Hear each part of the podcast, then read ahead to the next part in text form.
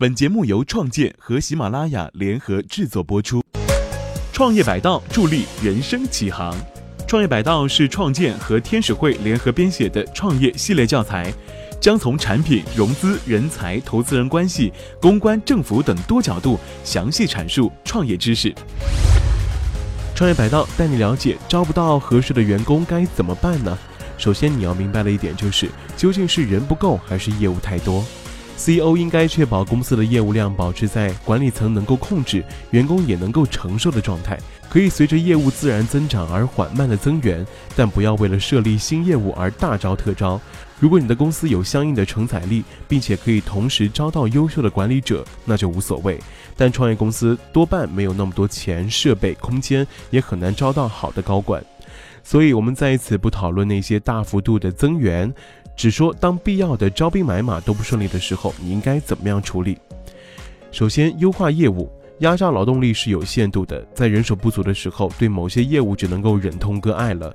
糕饼店不会因为某天生意异常火爆就突然开始增加人手，在成本与收益平衡的问题上，互联网企业应该多向传统企业学习。我们见到的野蛮生长总是带来诸多恶果。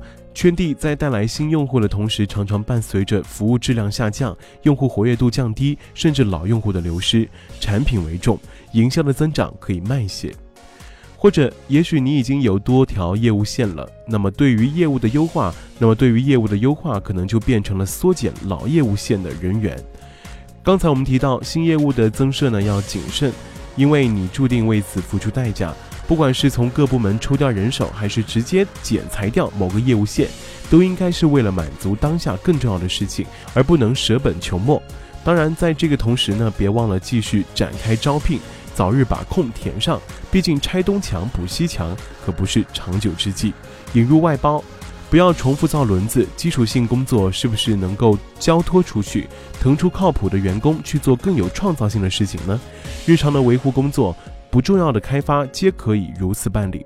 至于财务、法务等，也不一定要配备专门的人员。你说外包需要钱，难道招新人不需要钱吗？另外，有些事情可以通过与其他企业建立合作而变得简单。长期的战略合作不仅是一次性的外包，你可以与同为初创企业能够互补的公司进行合作，资源置换可以帮双方都节省不少成本。培养新人，大牛招不到毕业生，总不能招不到吧？如果你所在的是较为新生代的行业，比如互联网金融，自己培养新人就相当不错。原因有三：第一，在整个人才市场当中，这个领域的人才储备都不多，实在难招；第二，行业历史短、水浅，新人很快就能够达到相对不错的水平；第三，新领域需要勇于创新、敢于颠覆的初生牛犊。